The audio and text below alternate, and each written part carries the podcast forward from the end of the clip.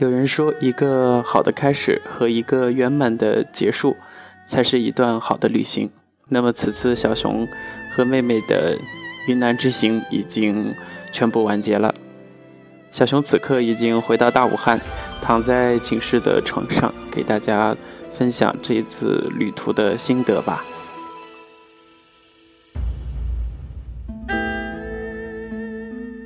首先想要跟大家说的就是。外出旅行一定要保重身体。如果说有身体不适，那么这一趟旅行肯定非常辛苦。既然说到这里，肯定是发生一些事情啊。接下来我就跟大家一起分享。那么大理的天气呢，真的比较温暖适宜，而丽江因为纬度要偏高，所以说气温又会下降很多。当我们去往丽江之后，天气都是阴沉沉的，所以必须要穿上外套。特别强烈和鲜明的对比啊！当地人已经穿上棉袄了，呃，但是去云南旅行的这些游客们呢，很多都穿着冲锋衣，也有的我不知道他们是不是不怕冷，还是觉得要追求美啊。还有的人穿着裙子 T 恤，你看那个公交站台那儿等车的人，真的是一年四季各种着装的人都有。反正我是一个怕冷的人，所以在我。我们抵达束河之后出去逛，在街上真的是冻得受不了了，买不起贵的棉袄，所以就买了一条特别便宜的围巾，十块钱一条，把它当做披肩，赶紧披在自己身上。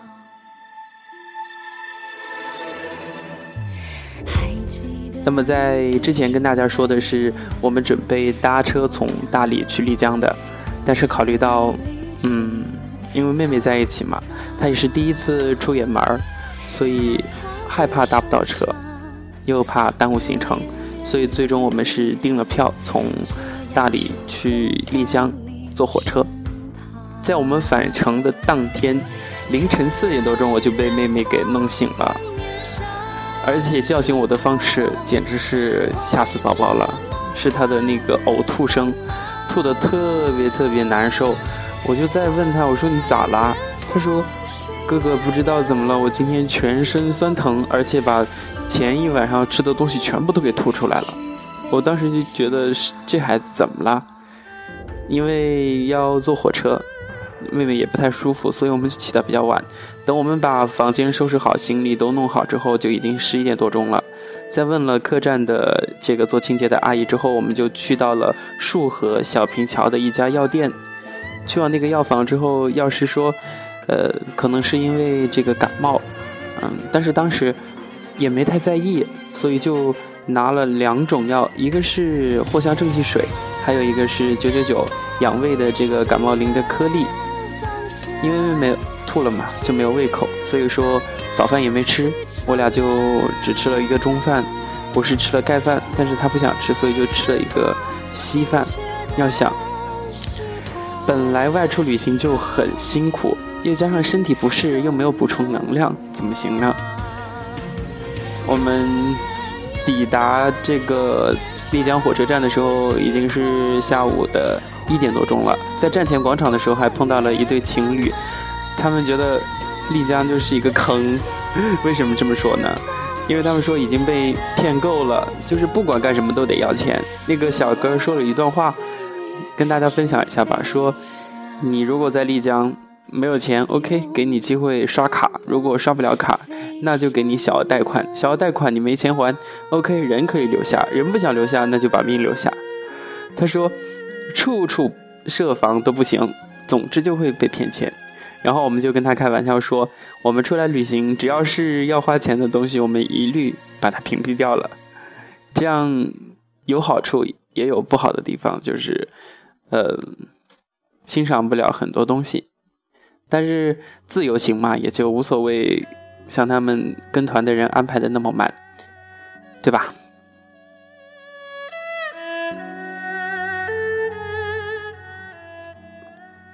终于等到火车来了，在去大理的这个过程当中，也就两个小时。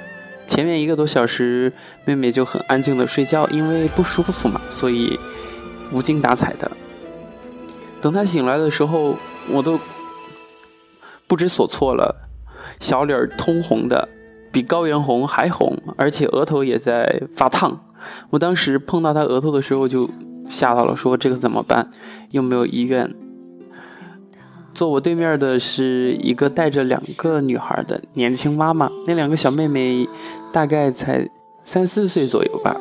他看着情况不对，就说：“嗯嗯，这姑娘是不是发烧了？赶紧的，我这儿有这个小儿退烧感冒灵，所以就给了我们这个冲剂，我就赶紧给她泡了喝了，让她赶紧喝。喝了之后，又用我们自己带的这个小毛巾去冷水那儿给她。”呃，打湿之后敷额头，因为怕把脑子烧坏了怎么办？好吧，就是只要是碰见我们的人都会跟我们说，跟我说让我多接一点热水给妹妹喝。可是妹妹这个性子比较固执，就是不爱喝水，就不喝水。我真的是急死了。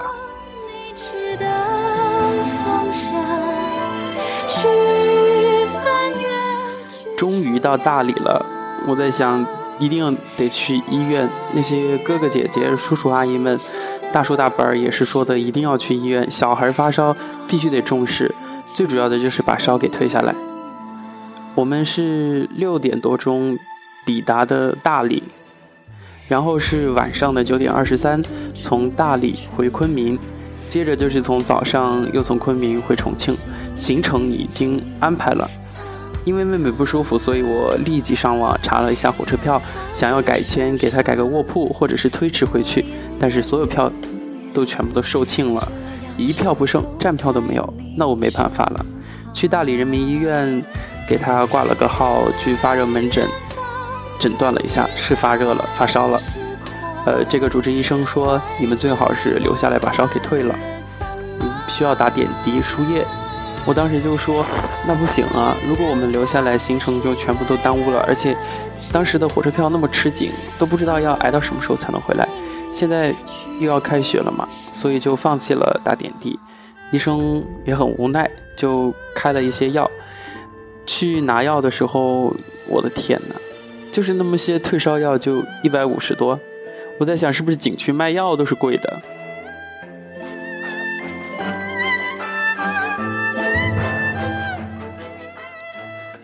终于上火车了。要想一个身体健康的人，如果说坐火车坐二十多个小时，折腾来折折腾过去，都会觉得很累很疲惫。何况小妹她还发发高烧。我真的是一个性子比较急的人吧，我总是让他喝开水，他都不喝。有一段时间我都不想理他了。家里人也很着急，打电话说，如果实在是烧的不行，情况比较严重的话，就让我们在贵阳。下车之后去打点滴，之后从贵阳乘大巴回重庆。但是妹妹呢，她也不想，呃，这么辛苦吧，所以就说算了，就这样，就这样吧。结果就在路上，十几个小时的火车，嗯，从丽江到大理两个小时，从大理到昆明七个多小时，然后从昆明到重庆，我还是选择时间最短的一趟火车，十六个小时四十七分钟。晚点了，最终坐了将近十八个小时，也就是 在路上就让妹妹烧着烧着，她的烧就退了，神奇。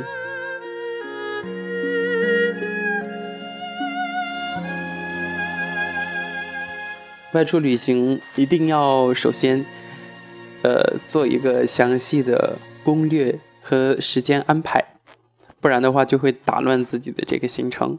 其次。一定要备好这些必需用品。如果说是住那种客栈旅馆标准间还好，都会给你配备这些洗漱用品。如果去住青旅的话，那就得另行别论了。比如说，你得带好洗头的、洗澡的，还有毛巾、呃洗衣物的这些洗衣液或者洗衣粉等等。最后一个就是车票提前订，房间都要提前订好。还有。最好的就是自备一点药物，当然身体健康是更好的。有一份好旅程，要有好身体，要有好心情。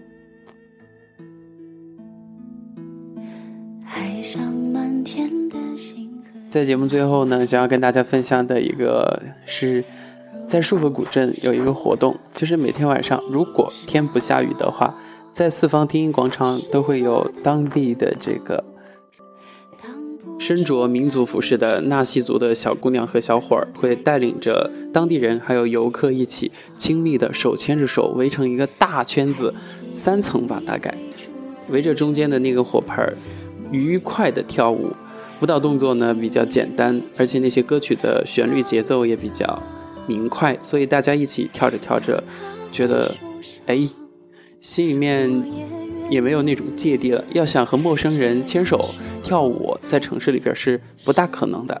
但是在束河古镇，首先大家都是以外来者的身份，再一个也就是释放自己吧，所以就会跳得很欢很开心。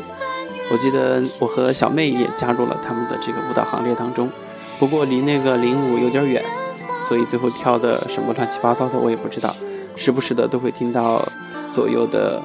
笑声，大家都玩得很开心。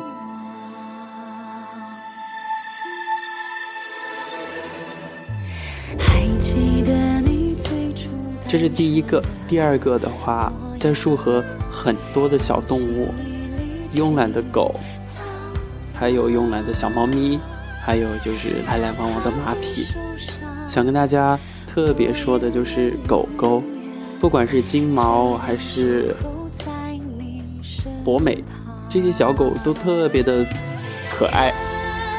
只要你经过那些店家，都会看到那些狗狗趴在地上，很温顺，可以去摸它。它们也很享受，有时候会躺在地上翻过身来，露出自己的肚子。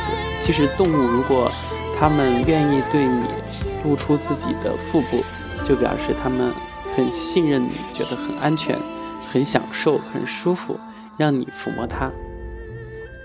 有一家店子，呃，应该是卖果汁还有奶茶这些饮品的。他们家有三只白色的小狗，特别可爱，还有一只特别小的叫土豆。他们的这个店面前面摆着很多的这个民族的小首饰，上面写着“没钱，所以赚钱买狗粮”，请大家不要讲价，二十块钱一件，挺可爱的。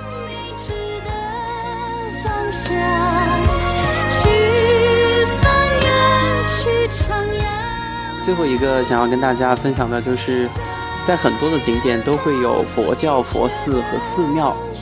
其实之前我对这个是没有什么感觉和了解的，只不过后来在爸爸的口中听说了一些东西之后，呃，因为我自己是一个没有宗教的。信仰的一个人，但是我感觉佛教对中国人来说有一种特别的情节在里边吧。也就听了爸爸的话，他说，呃，如果你在任何地方遇到这些佛寺寺庙的话，最好的处理方式，也不叫做处理方式吧，最好的选择就是，呃，虔诚的拜拜佛，许个愿，也是挺好的。佛祖保佑，心诚则灵嘛。但是。一切还得靠自己奋斗。好了，亲爱的听众朋友们，本期节目就跟大家分享到这里，感谢大家收听，咱们下期节目再见。